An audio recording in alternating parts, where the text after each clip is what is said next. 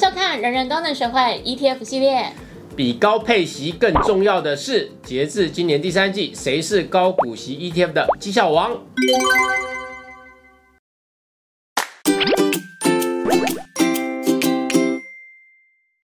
我们上次之前聊过啊，你说你最前一阵子啊，在低档的时候啊，哎，加加加加加加了不少的 ETF 高股息 ETF，对不对？那最近第四季又要开始分股息喽。对，就是最近，呵呵呵呵呵呵，难怪最近要出去玩，不准假。不行，那你让我出去。好啦，真的，我觉得低档加码还是有一定的好处，就是没有想到这一次就是 Q 四有一些 ETF 要配息，然后发现都配的还不错，然后你在低档加码的部位就可以让你领到很多的股息。莫名其妙钱好像变多了哦。好了，好，我们回来。其实不管是 ETF 还是股票，配息配得多不一定真的好哦。大家知道为什么吗？因为配息，股价其实也会相对应的减少，所以配息之后要填息才是真正的重点。所以我们在观察高股息 ETF 的时候，很重要的一件事就是除了值利率以外，还要观察他们的含息报酬率。那今年前三季已经过完啦，所以我们就来看看谁是今年前三季的高股息 ETF 绩效王。当然，我们观察的就是含息的年化报酬率喽。先说一下，今年大盘呢，因为向下波动非常的剧烈，它从年初开盘的一万八千两百六十点，一路到九月底收盘，来到一万三千四百二十四点，那累计下跌超过了二十六 percent。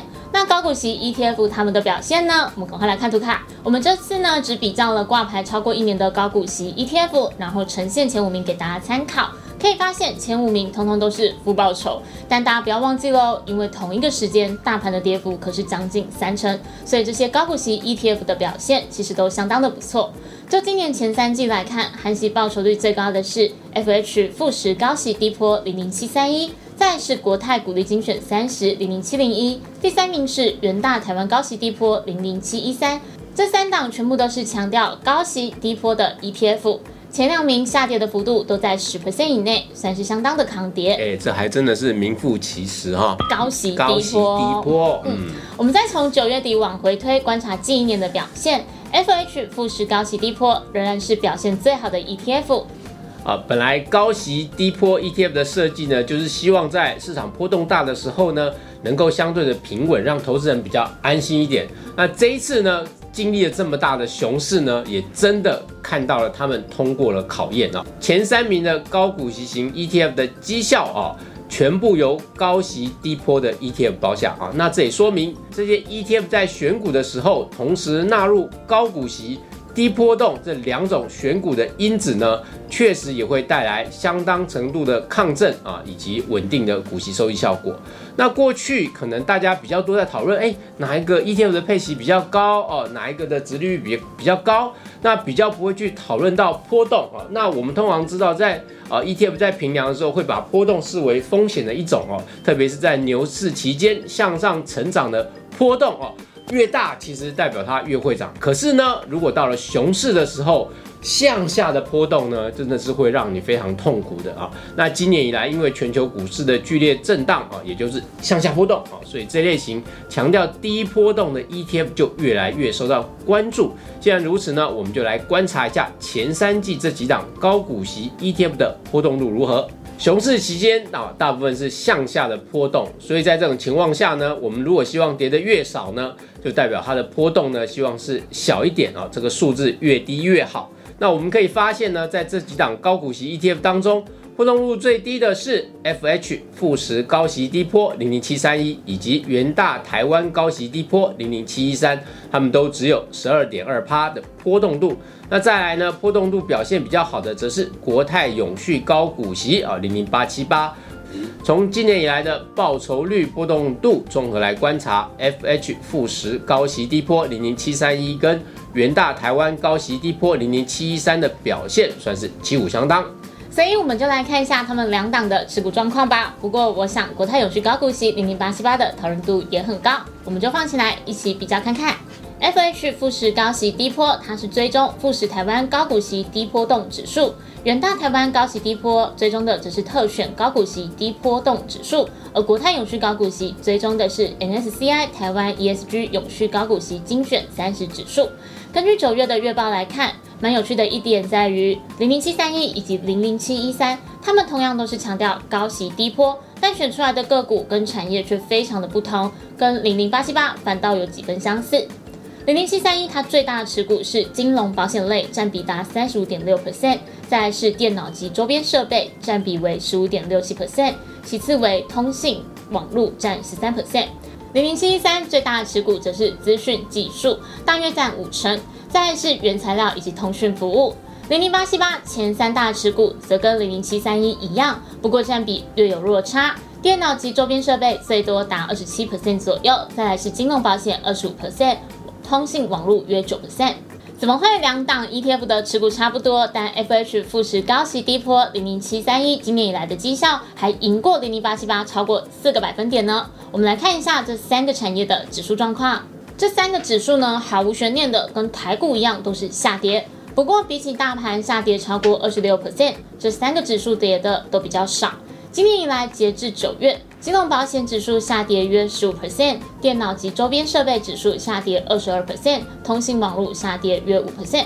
其中，FH 富时高息低波，它持有比重最高的是金融保险类股，而零零八七八则是电脑及周边设备。这也可能是造成零零七三一今年以来表现比较突出的一个关键。可是大家一定也会想到，金融类股今年其实啊运气也不太好啊，先有防疫保单的问题。啊，后来因为股债双跌呢，也造成他们资产上的哦净值会有点减损啊，所以表现上呢就有点惊悚。不过我们也帮大家拆解一下，FH 负十高息低波零零七三一，它占比达三十五趴的金融股当中，到底是有哪些持股呢？投资人可不可以借此来安心布局呢？好，我们来看金融股简单分类，可以分为银行型、金控、寿险型、证券型哦。那我们可以发现，以九月底的资料来看。零零七三一全部的金融股一共有九档，占比是三十五点六趴，而这三成多的金融股呢，有七十趴左右是集中在银行型的个股哦，包含中信金、兆丰金、第一金等等。那寿险型的呢，占比就比较少，只有十七趴。证券型的就更少了哦，只有十四趴左右。那换句话说，FH 富时高息低波零零七三一，它持有的金融股多数都是营运相对较稳健的啊，银行业务为核心的股票，而且受惠于升息的循环下啊，利差渴望拉大。说实在的，投资人真的也不用太担心了，因为 ETF 的好处呢，就是它定时会进行持股的太弱留强，所以当这些成分股的哦配息的值利率或波动度这些排名变差的时候呢，啊就有可能会被汰换掉。最后呢，我想不管它有没有低波动的选股因子，对投资人来说，选择高股息 ETF 应该还是会希望它的配息是相对稳定的。所以这边呢，也帮大家整理了这三档高股息 ETF 的配息状况以及资讯。我们来看图卡喽。零零七三一是年配息的 ETF，过去几年配息都相当的稳定。二零二一年更配发了四点三元的股息，且零零七三一有收益平准金的配息机制，所以投资人可以预期它的配息不会因为基金规模变动而有太大的影响。它是每年十月底评价，十一月上半月公告配息。从过去几年的配息还有企业获利的情况来推估，今年还是有机会配发超过两元的哦。预计十一月十七号除息。所以投资人只要在十一月十六日之前买进，就可以参与配息喽。再来看零零七一三，它之前都是年配息，但今年改为季配息。九月首次配发了一点四五元，十二月预计会出席第二次。